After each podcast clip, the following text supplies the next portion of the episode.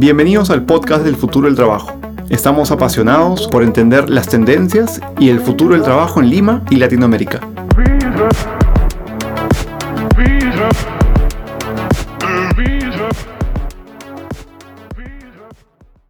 Hola a todos, bienvenidos a una nueva temporada del podcast El futuro del trabajo. Sin duda que en un momento único. Eh, el día de hoy contamos con un invitado muy, muy especial, Carlos Montalbán de Intercorp. Bienvenido, Carlos, ¿cómo estás? Hola, buenos días, Andrea. Justo de estar contigo nuevamente. Igualmente, Carlos. Eh, ya nos había juntado el año, pasado. Eh, me imagino que algunos de nuestros oyentes te habrán escuchado tu podcast y si no, este es un, es un buen momento para recordarles que lo, que lo escuchen nuevamente. Eh, primero que nada, ¿cómo, ¿cómo, estás tú? ¿Están, ¿Están, bien tu familia? ¿Estás, ¿Estás tranquilo? Sí, gracias por preguntar. Aquí estamos, eh, la, empresa específica del grupo donde yo trabajo no es parte de las esenciales, por lo tanto hemos estado haciendo trabajo remoto desde ya hace cinco semanas. Así que por ese lado en casa, con la familia, afortunadamente todos bien, gracias. Muy bien, muy bien, me, alegro un montón. Carlos, recuérdanos un poco eh, cuál es, o preséntate si quieres y cuéntanos un poco cuál es tu posición, qué es lo que haces, eh, cuéntale un poco a los oyentes, digamos, para que nos, volvamos a ubicar en el tiempo. Gracias. Eh, bueno, yo soy administrador de empresas con una maestría en administración. He trabajado muchos años en consultoría, ventas y marketing y desde hace 10 años estoy en el grupo Intercorp. Eh, he podido liderar tres empresas de grupo, una de finanzas, una de educación y actualmente otra de educación pero interna es la Universidad Corporativa de Intercorp y asimismo soy la cabeza de talento para las 30 compañías del grupo. Excelente. tremendo desafío, sobre todo en un momento como, como ahora, ¿no? Sí, la, verdad que sí, es eh, un, tema muy complejo. Originalmente, eh, como ha pasado en muchos países del mundo, ¿no? los, los lockdowns, las cuarentenas empezaron como algo de, una quincena y, bueno, ya nosotros en Perú nos estamos yendo por la cuarta quincena consecutiva de lockdown y, eso pone una serie de, retos eh, emocionales en, nosotros como seres humanos, eh, retos eh, psicológicos para muchos, retos económicos, monetarios para las personas y para las compañías. Entonces hay, hay, y además cada sector, cada industria, dependiendo de si opera o no opera, y dependiendo del, del, outlook de si va a operar en tres meses o en, o en ocho, pues claramente eh, son escenarios muy diferentes que requieren intervenciones muy diferentes. Sí, sí, me, puedo imaginar eh, la complejidad, sobre todo desde el lado, como dices, emocional. No es, no es un estadio normal para, para las personas tener un trabajo y, y desde trabajar en casa hasta, hasta manejar también eh, el balance ¿no? de, los quehaceres de la casa, con lo que eso implica, con el trabajo, con las propias demandas y además con, con un cambio tan, tan drástico. ¿no? Eh, el año pasado, eh, perdón, sí, que querías, querías contar algo. No, me, me, me hacías reflexionar de los últimos cinco años, por lo menos, mucha de la conversación respecto a talento, a, a los, las habilidades del futuro, Estoy procediendo cinco años para hablar de, Lloyd. Sí. Tenían que ver con, con la capacidad de las personas de manejar la ambigüedad, de manejar la incertidumbre, de experimentar, ¿no? De, no sentirse este, eh, cómodos con, un camino trazado. Mm. Y, es interesante, ¿no? Porque de pronto eh, la vida nos ha puesto de golpe un reto de, un tamaño de incertidumbre y de ambigüedad eh, no visto ¿no? En, muchas décadas. Este, y, el haber desarrollado esas habilidades, eh, quienes las desarrollaron sin duda hoy día deben estar pudiendo navegar un poco mejor eh, estas circunstancias, pero yo creo que, que, por otro lado no hay manera de que una organización o incluso muchas personas hayan estado 100% preparadas para algo así, ¿no? Sí, sí, sin, duda que, antes de conversar la conversa, como lo dijiste, eh, me gustó mucho eh, cómo lo fraseaste. Es, un momento único, es un momento único y, probablemente algo que el día de hoy estamos viviendo y es difícil, pero también que en el futuro no sé si nos llegaremos a reír pero sin duda que lo recordaremos con, algún sentido de nostalgia, es decir, lo logramos pasar. Eh, y así como el día de hoy vemos noticias ¿no? de, gente mayor diciendo que pasaron dos o tres pandemias o que ya pasaron algunas cosas en su, en su vida, probablemente tengamos un, un, poco de mejor perspectiva, ¿no? Sí, sí, este, esto va a pasar, esto va a terminar, de todas mm. maneras, ¿no? Entonces, eh, simplemente tenemos que asegurarnos de, de, navegar la tormenta con resiliencia y, lo mejor que podamos, porque eventualmente se va a calmar el agua y esto va a pasar, esto no, no va a durar toda la vida. Sí, es, es, es una linda reflexión. Em, quiero, quiero comenzar un poco desde atrás, em, sobre todo para, para, volver a posicionarnos en la situación en la que estamos hoy día y, y un poco, digamos, picar de, de tu tu curiosidad, de tu talento, de, tu observación eh, personal y sobre todo profesional. El año pasado nos juntamos a hablar del futuro del trabajo. ¿Quién, quién diría que el futuro llegaría al presente? ¿no?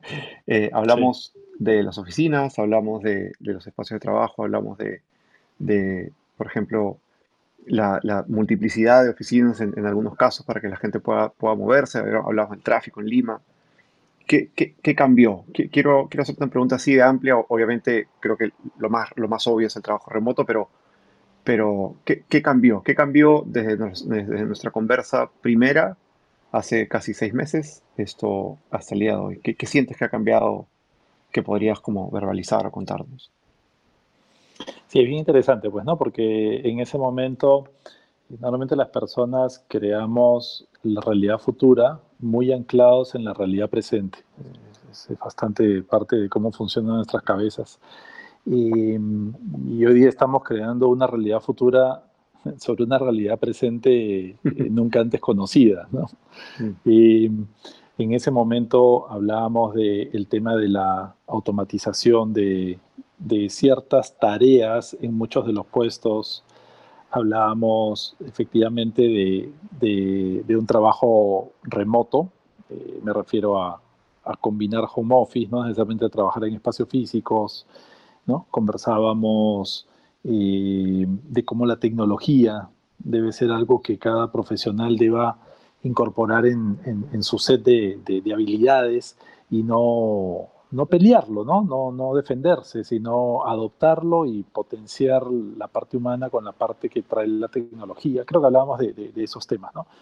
Y te diría, Andrés, que, que, creo que mucho de eso sigue vigente. Y, sin embargo, e, este momento nos está hablando de varias cosas que han venido para, para quedarse, ¿no? A ver, por, ejemplo, eh, yo creo que algo que va a cambiar y ya cambió, este, y por lo tanto va a tener una influencia en los puestos laborales, es la conducta del consumidor. No, al final del día los puestos laborales se construyen, las empresas surgen para atender la necesidad de un grupo de consumidores. Siempre ha sido así y ya no voy a decir que siempre va a ser así porque la palabra siempre puede ser caro.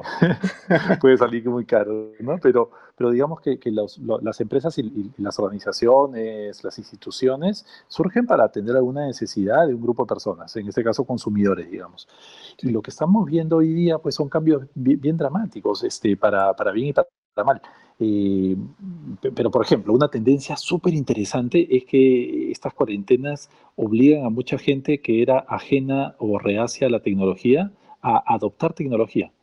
Eh, dentro de los hogares y también dentro de las empresas. Eh, personas que, por ejemplo, antes tenían un, un, paradigma de que una conversación importante tenía que ser cara a cara cara a cara, no, no hay opción. Es este, hablemos por teléfono. No, no, no, mejor ven, en dos días que te liberes, vente a mi oficina.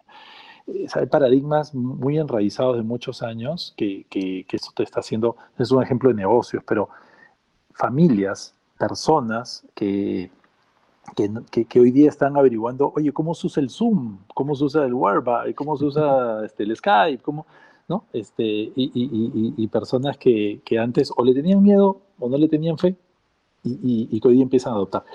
Esos pequeños cambios gatillan y disparan una cadena enorme y hoy día y todavía este, no medida de, cambios en cómo las personas eh, interactuamos y cómo las personas eventualmente adquirimos bienes y servicios.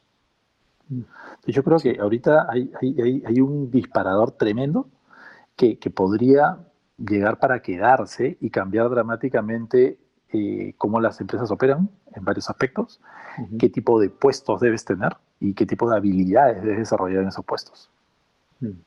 Sí, además que, además que claro, lo, obvio de esto, eh, o, probablemente lo que todo el mundo ve, la superficie de esto, quizá no es lo obvio, pero la superficie de esto es muchas empresas transformándose en delivery.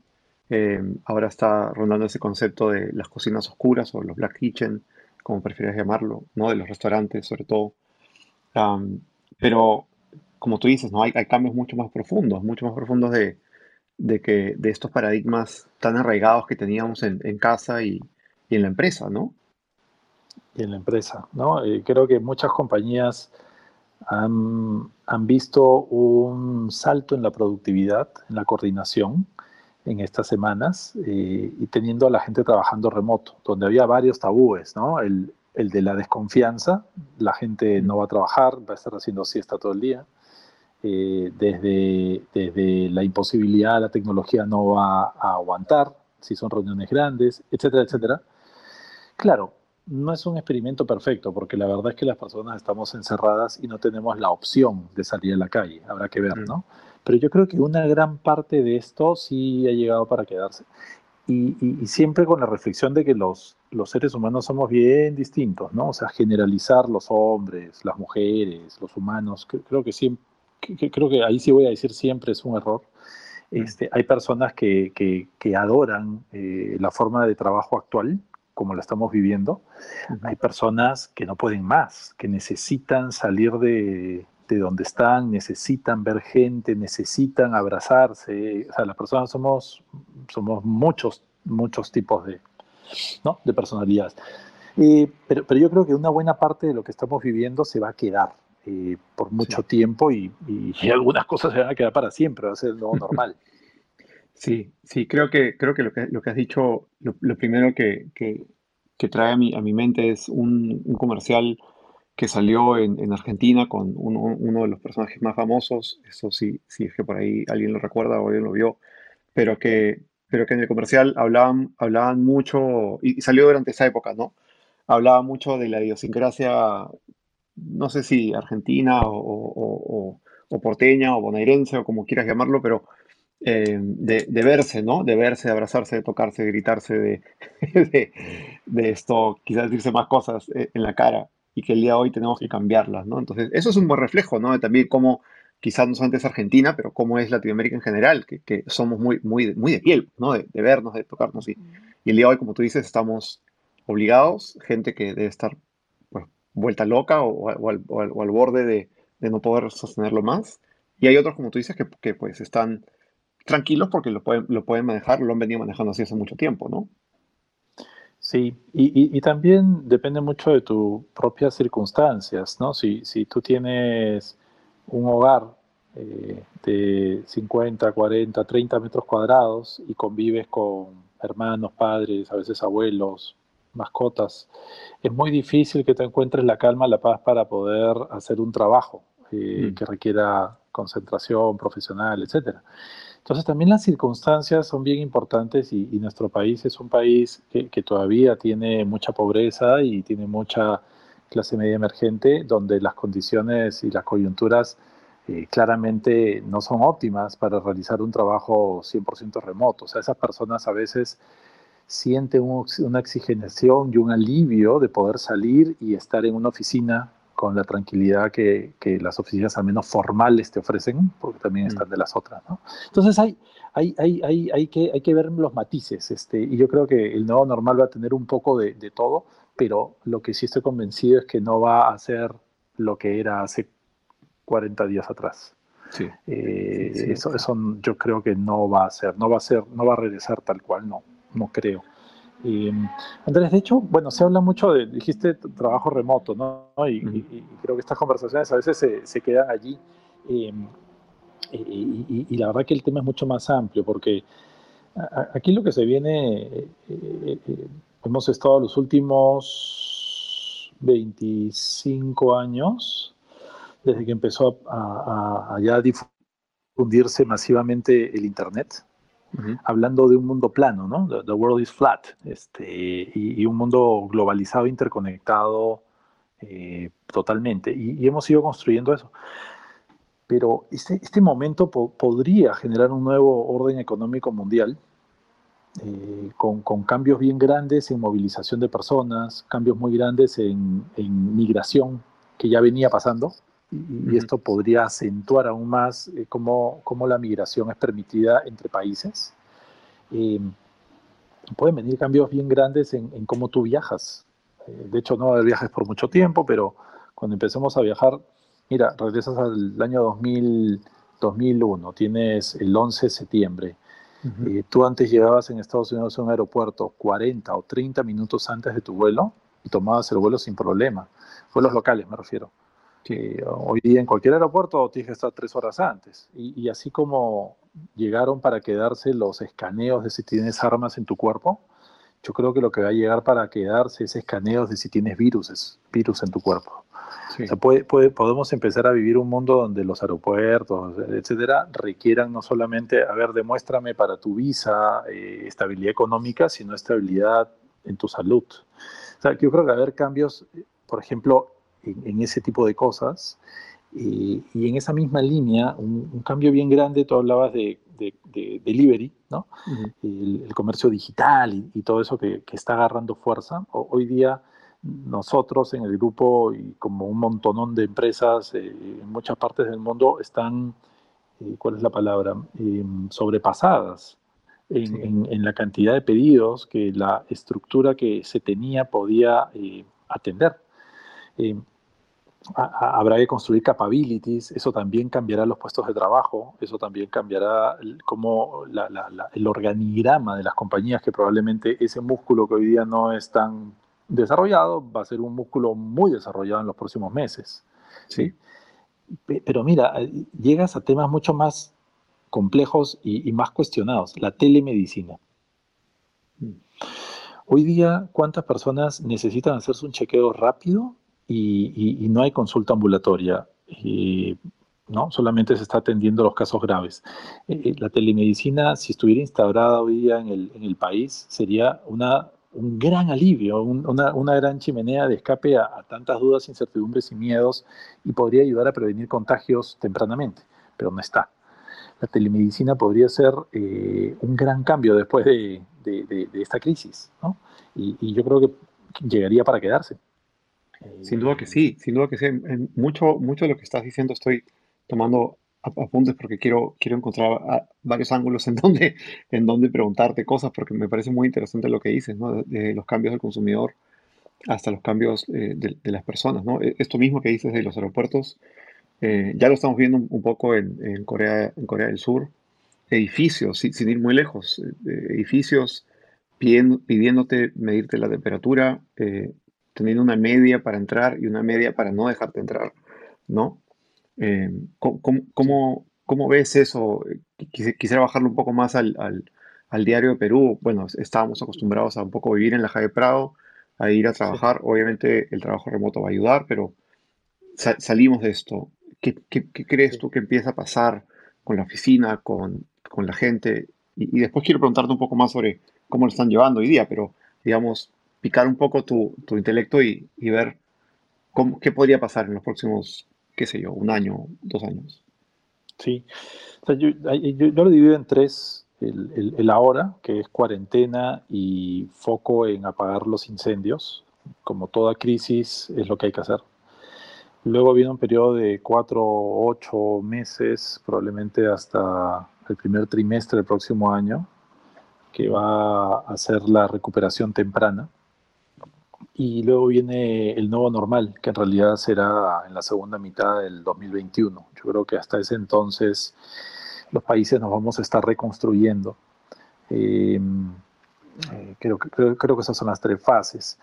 en, en, la etapa de, de, después de la cuarentena, lo que va a ser muy importante, como ya se ha visto en otros países, es que las empresas formales tengamos protocolos de retorno de clase mundial. Y, en esos protocolos, viendo lo que ya ha hecho España, Italia, China, Singapur, etcétera, eh, eh, están las cosas que tú mencionas. Eh, medición de temperatura al ingresar. nosotros, como me imagino muchas empresas, han adquirido pistolas, termómetros láser, porque la idea es no tocarte con objetos. Eh, y es parte del protocolo de ingreso a las empresas, además de desinfección de zapatos, este, limpieza de manos, etc. Eh, hemos también incorporado, hemos creado una herramienta digital, un aplicativo en, el teléfono, un poquito inspirados en, en, lo que China viene haciendo hace muchos años para, para crear un social scoring de cada persona en China. Eh, es bastante intrusivo desde mi punto de vista, pero eh, este aplicativo no hace eso. Lo que hace es que tú todos los días reportas una serie de síntomas y, arroja un semáforo de tu salud. Y solo vas a poder ingresar a las oficinas si tu semáforo es verde. Si tu semáforo es amarillo, vas a ir a tu casa y va a haber un seguimiento y contacto con, con médicos. Y si tu estatus es rojo, lo más probable es que tengas que ir a una clínica, ¿no? Y ese tipo de cosas y, además de haber, como en otros países, dividido la población de trabajadores en tres, tres colores en nuestro caso, y cada, cada color va a la oficina dos días a la semana únicamente. Y, las oficinas quedan divididas en sectores, A, B, C, D, de tal manera que tú, eh, si estás asignado al sector B, limites tu movilidad a lo largo del día, tu tránsito dentro del sector B en la medida de lo posible. ¿no? Cafeterías donde hay contacto social eh, se cierran y, la idea es almuerzo en tu sitio de trabajo, en tu, en tu sector B. Eh, y ese tipo de cosas. Entonces, ser muy cuidadosos, eh, romper tabúes que están muy en la cabeza de la gente, que dicen, oye, para, para estar seguros, como vivimos más o menos cerca, hagamos pool y vamos juntos a la oficina los cuatro. Eso va en contra del protocolo. parece bueno, pero es malo, porque si uno se contagió en su casa, en China, el, entre el 78 y 86% de los contagios que ha habido se han originado en la casa, ¿no? en las empresas. Mm. Y entonces, si tú compartes taxi o compartes carro, sin querer queriendo, estás exponiendo a la gente que está en tu grupo laboral ese día. Y, claro, ese grupo laboral llega de a cuatro contagiados y no de a uno, y contagian a mucho más gente en el sector A, B, C y D de la oficina. Qué, locura lo que, lo que cuentas. Es, oh, perdón que te, que te, interrumpa, pero me, parece, es, eh, no lo había pensado, tienes, tienes toda la razón. Los colectivos, el pool, ¿no? Eh, es e, efectivamente es, es, parte de la curva exponencial de contagio, ¿no? y nuevamente hablando en, tu, en, tu, en, tu, plan medio, ¿no? De, de cuatro o ocho meses de recuperación, ¿no? Exactamente. Eh, no es que una vez que levanten la cuarentena, listo. Este, reunión con mis amigos, compartamos un chifa, subámonos al mismo taxi. No, no, no, no es lo que debería pasar si es que como país, como sociedad, queremos eh, eh, e-, evitar rebrotes. Ese es el tema. Hasta ahora no se prueba que esta enfermedad eh, te dé una sola vez. aparentemente te vuelve a dar, es como una gripe, te vuelve a dar, te vuelve a dar, te vuelve a dar. O sea, esto podría durar mucho tiempo hasta que haya la vacuna la vacuna, creo yo, es el, punto que define el nuevo normal. Eh, hasta antes de que llegue la vacuna, yo pensaría que vamos a seguir en etapa de recuperación temprana, con subidas y bajadas. Sí. Además que, eh, creo que un punto, importante de la vacuna es, que algo, algo, que también ha estado saliendo mucho en, digamos, en preparación para este podcast, pero eh, yo obviamente como también en mi, propia situación de, de trabajo remoto o, de, abordar el trabajo, mucha gente ve la vacuna como, como un corte, ¿no? Como que el niño que gritó lobo, ¿no? Esto, apareció la vacuna y estamos todos, todos sanados, pero la verdad, la verdad, de verdad, si es que vale la pena decirlo, es que alguien grita lobo, alguien grita vacuna y pasan todavía tres o cuatro meses hasta que no que tú la tengas en el cuerpo, sino que tus amigos y tú la tengan en el cuerpo, ¿no? Sí, sí, Sí, tal, tal cual. Eh, al final la idea sería vacunar a los 7 mil millones de, humanos. Mm. Eh, y yo creo que no va a ser tan fácil. Va a haber países que no van a tener, van a estar en la cola ¿no? Siempre la, repartición de los panes es, un poco compleja y suele ser en fases. Así que eso todavía es un reto por resolver. Eh, y, claro, cruzando los dedos de que la ciencia efectivamente pueda encontrar una vacuna. Y, lo siguiente en ese punto es, eh, no sé cómo vaya a funcionar ahí la genética, pero no todas las personas respondemos igual a todos los medicamentos, ¿no? Sí. sí. Hay algo, gente que te ayuda, hay gente que no. Algo, interesante, eh, o algo que quisiera como estirarlo un poco más de lo que decías. El otro día, mientras ordenaba un poco casa, encontré mi, pasaporte. Hace poco tuve la suerte de, bueno, hace poco antes de toda esta situación de, estar en, Costa Rica. Y claro, para ir a Costa Rica te piden tu, pasaporte de vacunación de fiebre amarilla. Y me, hizo pensar, me hizo pensar, ¿qué va a pasar con eso? Probablemente el pasaporte va, a tener incluido desde un chip o, o, igualmente manual, ¿no? Pero el día de hoy tenemos los DNI que son digitales eh, de alguna u otra manera este, este ¿no? código de información de, del pasaporte de vacuna va a ser mucho más relevante, ¿no? Según lo que estamos hablando, lo que me estás contando, ¿no? Sí, pues un pasaporte médico y, de repente es un app que al final todos los humanos tengamos el app donde sale tu semáforo de enfermedad conectado a un blockchain para que no lo puedas falsificar, ¿no? Este, mm. De repente hacia, eso estamos yendo, no sé. Pero yo creo que, que al final, eh, siguiendo construyendo la respuesta a tu pregunta, eh, nuevo orden económico mundial puede pasar, nuevas formas de viajar y exigencias, yo creo que va a pasar, telemedicina, comercio digital, automatización.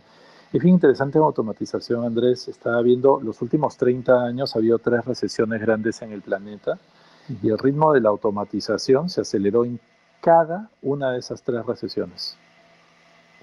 Claro. Y hoy día vamos a vivir, estamos viviendo ya una recesión sincronizada, lo cual nunca se ha visto, ¿no? Una, o sea, una, recesión en el mismo momento en todos los países del mundo. Sí. Eso no ha pasado. es alucinante y, y, shock este, desde el lado del consumo, además, ¿no? Desde, no desde el lado financiero, sino del lado del consumo. E, esa es otra, otra cosa bien grande. Creo que también se viene un tema con los gobiernos. Eh, más, intervencionismo en, en, la parte, en la economía. Eh, mm. Creo que esto ha, ha, revelado, ha develado cosas que se sabían, pero que se han puesto sobre la mesa de, cómo hay gente que no puede sobrevivir tres, cuatro días sin salir a la calle, ¿no? Porque no tiene cómo. Desde que no tiene el dinero hasta que no tiene el acceso al agua. Sí, y bueno, ese nivel de dramatismo. Y que de hecho el, que el sistema se mantenga, creo que también es una es un gran logro de nuestra, de nuestra inteligencia colectiva o de nuestros países o, o lugares en común, pero el hecho que tengamos el agua corriendo, la internet andando, todos los servicios como primarios, entre comillas, que están ahí, ¿no? Y e, eso, eso bueno, obviamente no para todos, pero, pero es, es un, buen es un buen tema, ¿no? Que eso, eso siga, siga funcionando, ¿no? Sí, pero mira, mira el tamaño de la tarea que tenemos por delante. Mm. El 28% de los hogares del Perú, 28%, tiene internet en casa. Claro en realidad la, otra cara de la moneda que es, obvia, el 72% no lo tiene. Mm. Ese es un, el otro de los 9 millones de, familias que hay en el Perú, el 75% no tienen acceso a, un sueldo, salario, un ingreso estable. Mm. Es, o sea, la, la, brecha todavía que tenemos por delante es enorme a pesar de la fortaleza macroeconómica del país. Entonces yo creo que la intervención del gobierno en la economía va a cambiar. Eh, claro, podría ser una intervención inteligente o podría ser una intervención todo lo contrario. Y, yo creo que va a pasar de todo, país por país, dependiendo, ¿no? Eh, confiemos en que en nuestro caso sea una intervención eh, inteligente, y, esa es la parte del gobierno. La otra parte grande es la parte de las empresas. Las empresas mm. después de esta no van a ser idénticas a como era antes. Antes eh, va a haber mucha, va a haber una lupa muy, muy grande sobre cada compañía, y pensando y mirando cómo actúa durante y después de esta crisis. Mm. Sí. Eh, ¿no? va, a ser clave, por ejemplo, en el Perú. A ver, el gobierno de los impuestos que, que, hemos pagado los peruanos en los últimos muchos años eh, acaba de dar 30 mil millones de soles dentro del plan Reactiva, donde tú, lo sabes, está a través del sistema financiero, se presta plata a empresas pequeñas, medianas y grandes para que puedan no quebrar, básicamente, a tasas de medio al 1,5%. La pregunta es, todas esas compañías que van a recibir esa platita, en los siguientes meses, si los siguientes años, eh, ¿van a buscar repagarle al gobierno o algunas le van a sacar la vuelta y no van a pagar? Sí. Entonces, eh, tú vas a empezar a ver una serie de, conductas y, la gente, la población, vamos a estar mirando quién es quién, quién, ¿no? ¿Quién, quién, quién al final fue Pepe el Vivo a gran escala y, quién tuvo la responsabilidad de hacer el esfuerzo y de devolver, ¿no? También va a haber de eso y, creo que las empresas cada vez van a estar más sobre la lupa, este, bajo la lupa de la población, del país. Sí. Con, ese, con ese punto eh, que has mencionado, bueno, has comentado, de hecho, un, escenario bastante claro sobre las cosas que, vienen en estos eh, cuatro, ocho meses, como dices, en, la etapa de recuperación. Quiero solamente recapitular para que los que nos escuchan mantengan el hilo. Eh, Carlos había estado hablando de tres momentos, ¿no? La hora, la cuarentena, el mañana, los cuatro, ocho meses de recuperación temprana y el nuevo normal post vacuna, ¿no? Post solución casi ojalá definitiva de, todo esto. Me, interesa saber, eh, o me, me, interesaría que conversemos y, nos cuentes un poco qué, hay de esto eh, en, el, nuevo Intercorp, qué, está pasando, cómo lo han abordado. Intercorp es una de las empresas probablemente más grandes, si es que no la más grande en Perú, y emplea, me imagino, a una diversidad de personas. Eh, ¿Cómo lo están viviendo ustedes? ¿Qué cosas puedes notar tú desde, desde el perfil de capital humano? ¿Crees que, crees, que, ¿Crees que la población que han tenido han sido, han sido capaces de, adaptar la resiliencia? Me imagino que sin duda no todos, ¿no? Pero me gustaría tener una visión general, no, tienes que entrar en detalles si, no lo quieres, pero una visión de, general de, de cómo, cómo, lo están viviendo ustedes. Sí, claro, con, gusto te, comento. Mira, yo, yo, creo que algo súper interesante de, esta experiencia es como eh, un grupo que es grande, porque al final somos más de 30 empresas, y, es un grupo con mucha autonomía, la verdad, no, no, no es un grupo donde haya un corporativo que dice que se hace, que no se hace, la verdad que hay mucha autonomía y siempre hemos sido así, eh, es bastante entrepreneurial el grupo. Eh, esto nos está permitiendo tener una comunicación diaria fluidísima entre los líderes de todas las organizaciones del grupo. O ha, generado una horizontalidad aún mayor de la que ya teníamos, eh, lo cual es muy bueno. La, co-construcción de soluciones hoy día eh, está mucho más fuerte que antes y, eso es algo que, si yo pudiera elegir, sería algo que elegiría que, llegue para quedarse. ¿no? Eso por el lado muy positivo. Lo segundo ha sido este experimento enorme de, cómo trabajar mixto, remoto, etc. Eh, eso ha sido también muy, muy potente. Eh, lo tercero, te, revela una serie de falencias que también tienes, cosas para las que no estabas preparado, obviamente. Este, pero alguna de ellas sí debimos estar, eh, de, repente deberíamos haberlas tenido. Entonces es una reflexión también de, de, de, autocrítica nuestra en el buen sentido para que tenemos que crear a futuro. Eso por un lado.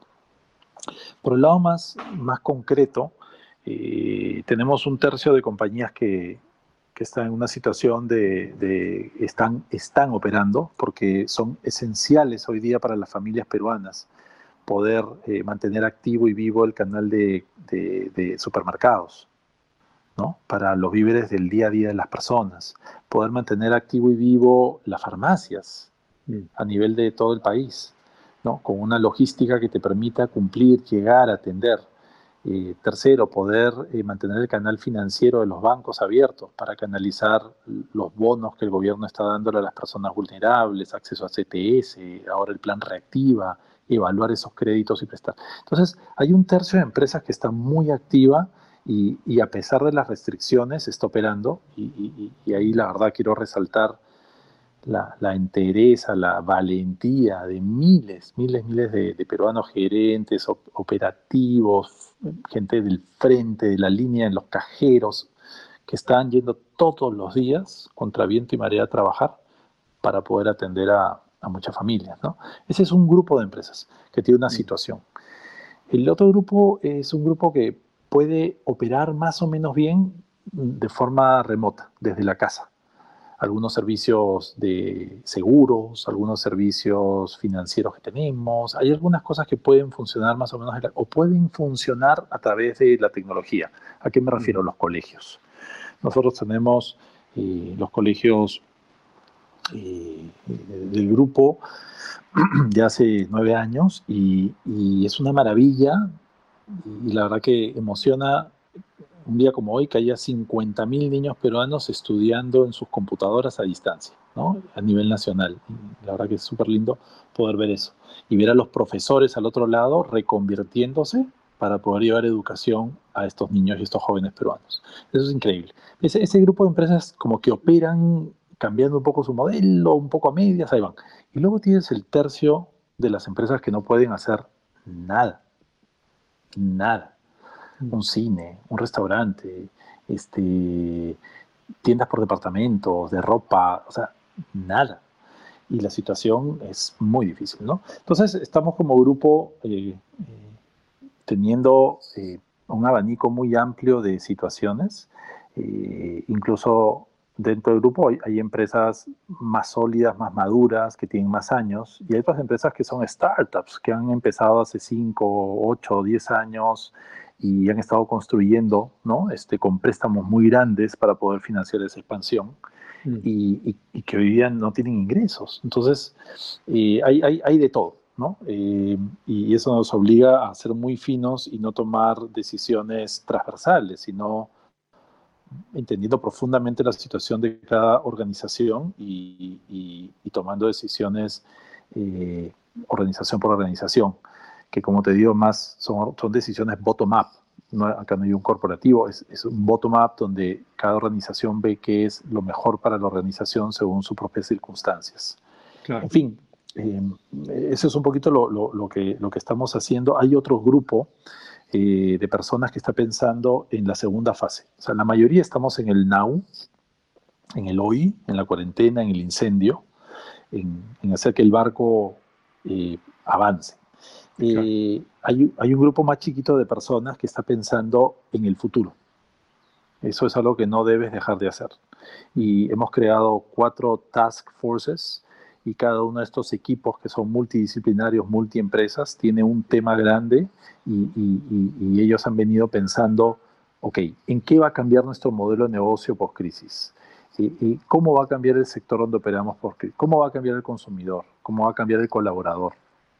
Y, hay un esfuerzo paralelo que estamos haciendo y de hecho hoy día en la tarde ya se presentan los, los, los resultados. Em, entonces también hay de eso en el grupo, Andrés. Este, y, hay unas pautas que sí creo que te las voy a decir y, no tiene nada de nuevo porque la, la van a encontrar en, cualquier país del planeta en este momento, pero eh, desde muy temprano lo que hicimos fue, eh, uno, foco en mantener liquidez. Eso implicó decisiones como detener contrataciones y enfocarnos en, cuidar lo mejor posible a la gente que tenemos.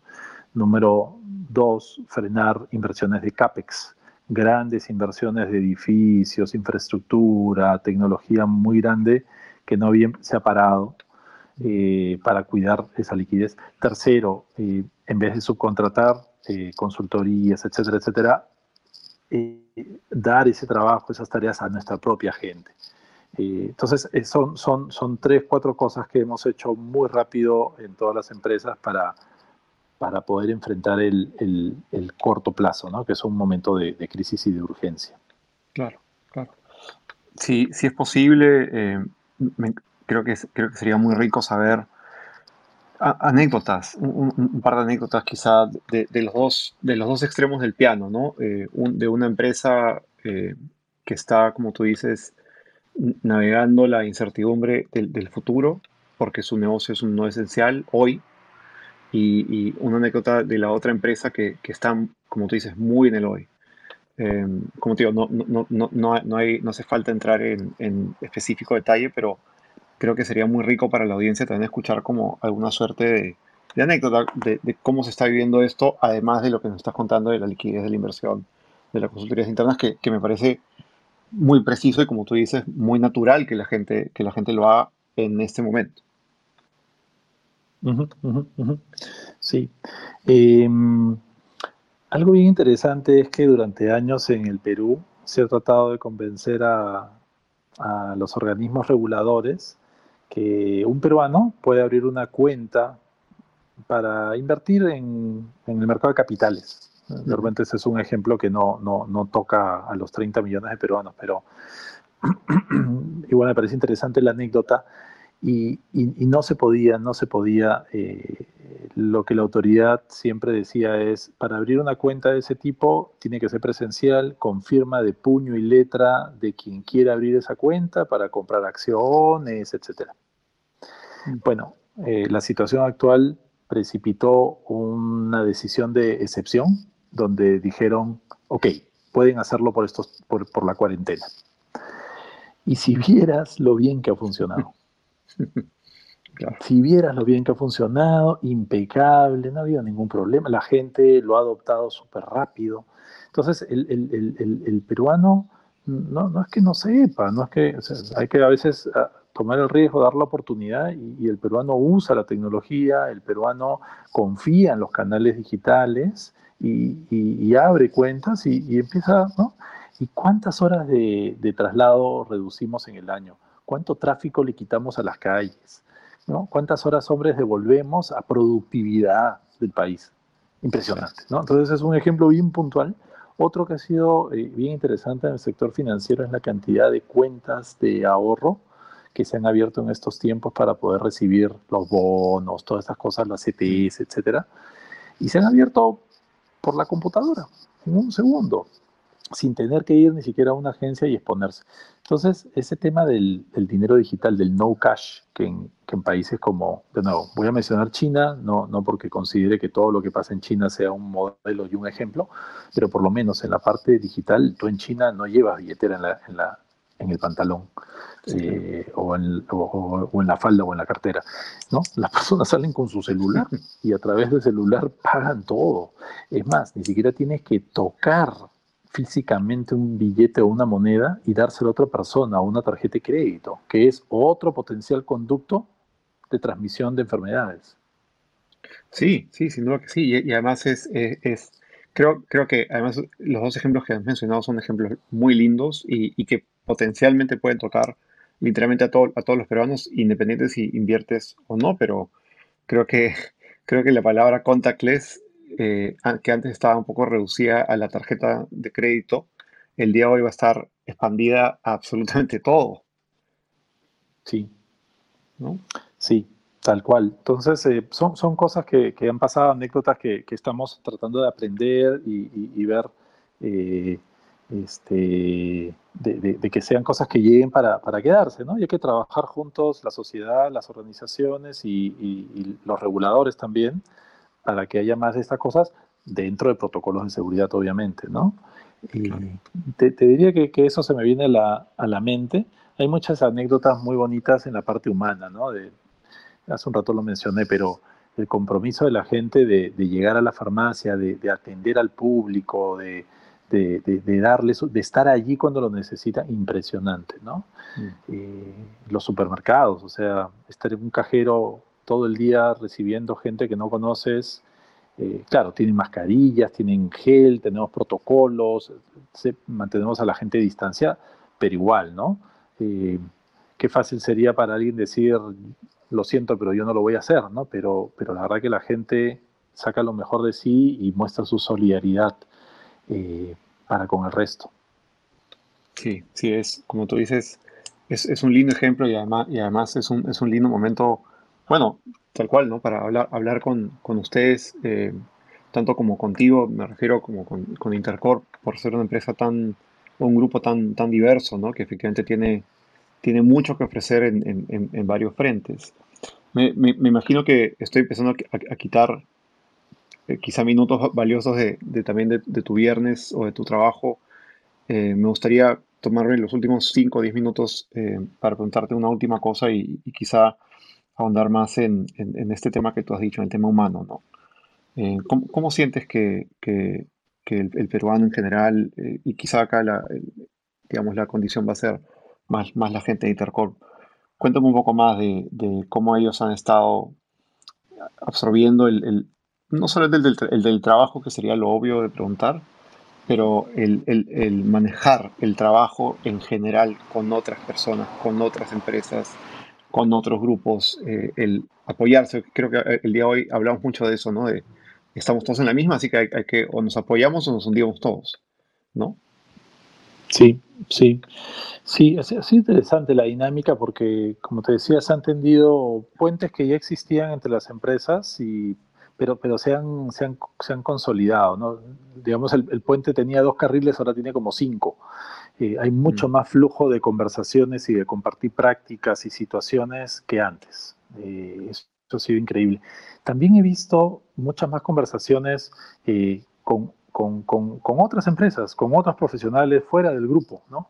oye, ¿tú cómo, cómo lo estás enfrentando? Te cuento cómo lo estoy haciendo yo. O sea, todos los peruanos, al margen de, cuál es el logotipo de tu organización, eh, no, no voy a decir todos, sería una exageración, pero yo creo que, una gran cantidad, yo lo he visto, ha, estado tratando de, compartir posibles soluciones a cómo enfrentar problemas comunes que tenemos hoy día. Mm. Eh, eso se está dando. He visto muchos webinars donde han participado eh, gente de la sociedad, gente de empresas, gente del gobierno, discutiendo cómo enfrentar una serie de aspectos, ¿no? Temas de economía, temas laborales, temas eh, de salud. Entonces creo que eso eh, es bien evidente. Creo que los, los grandes problemas eh, hacen que las personas nos unamos y tratemos de, resolverlos. Lo que tenemos que cuidar es que ese espíritu se preserve y se prolongue. ¿no? Vamos a empezar el próximo año nuestro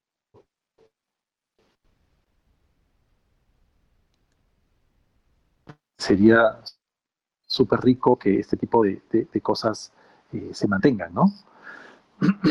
Entonces, e, eso he visto bastante, eh, Andrés, esa, esa, comunicación no solo entre las empresas, sino más allá de, de, nuestra empresa con otras e incluso más allá con otros agentes como los que ya mencioné, ¿no? Claro, claro. Carlos, como siempre, es, muy eh, iluminador hablar, hablar contigo. Creo que nos sigue dando un montón de perspectiva y un montón de, optimismo con, respecto a la situación. Como tú dices, hay, luz al final del túnel, aunque todavía, aunque todavía se vea como un puntito blanco lejos, pero, pero creo que hay, mucho por hacer todavía y, más bien quisiera dejarte el, micrófono abierto. ¿Quieres comentarle algo más a quienes nos escuchan? Eh, ¿Dar algún consejo, algún comentario o, sencillamente un llamado a acción, si, prefieres, para, el tiempo que sigue, para el futuro del trabajo? Eh, claro, con gusto. Eh, yo creo que muchos de los que escuchan tu, podcast también son de la generación millennial, de la generación Z, ¿no? Personas nacidas después de 1980, yo nací un poquitito antes. no, todos, este, pero, sí. Entonces, eh, si te pones a pensar para esta generación de peruanos y en realidad en el planeta, esta es la primera crisis que viven. Sí. O sea, de verdad, la primera crisis como crisis, ¿no? Este, las generaciones en los últimos 100 años eh, vivieron la fiebre española hace 100 años, que fue parecido a esto, muy grave vivieron guerras mundial número uno, número dos, vivieron la Guerra Fría, este, en fin, vivieron una serie de crisis muy profundas que, hemos tenido. Pero para esta generación es la primera crisis en serio que viven, estando conscientes de las cosas. Y creo que eso también va, hay que ver, va, va, va a cambiar una serie de actitudes, eh, para mejor, para peor, va a influir en cómo pensamos este, y cómo piensan las distintas generaciones. Ahí va a haber un cambio que está por verse, ¿no? De cómo va a venir pero esta, esta crisis tiene que a todos dejarnos aprendizajes importantes que, usemos en el futuro. Y, creo que la, única reflexión que haría es una que, hice al inicio. Eh, esto no va a durar para siempre. Mm, y es súper importante que las personas no nos olvidemos de eso. Es súper importante que las empresas no nos olvidemos de eso y que el gobierno no se olvide de eso. Eh, estamos en la etapa eh, aguda de la crisis. va a haber una cola que va a durar entre, yo calculo, 8 y 18 meses eh, en la parte social, en la parte económica, etcétera. Pero va a pasar, va a pasar y, cuando estemos al otro lado deberíamos habernos asegurado de haber llegado más fuertes, eh, más unidos, mm. más resilientes y más humanos también. Mm. Increíble. Carlos, muchísimas gracias por tu tiempo. Te dejo para que siga, siga tu viernes. Eh, nada, nuevamente muchas gracias por estar con nosotros en el podcast y, te, deseo, te deseo salud, te deseo calma, te deseo sanidad mental también eh, en estos tiempos para que haya perspectiva. Y nuevamente muchas gracias. Hablaremos probablemente quizá en el futuro un poco más cuando todo esto ya esté un poco en el olvido. Oye, bueno, gracias Andrés por, por, por, este espacio. Este, mantente muy sano tú y los tuyos y, creo que un mensaje para todos nosotros es a quedarse en casa, inclusive después de la cuarentena, no, no mm. bajar la guardia, no confiarse. Perfecto. Muchas gracias, Carlos. Un abrazo.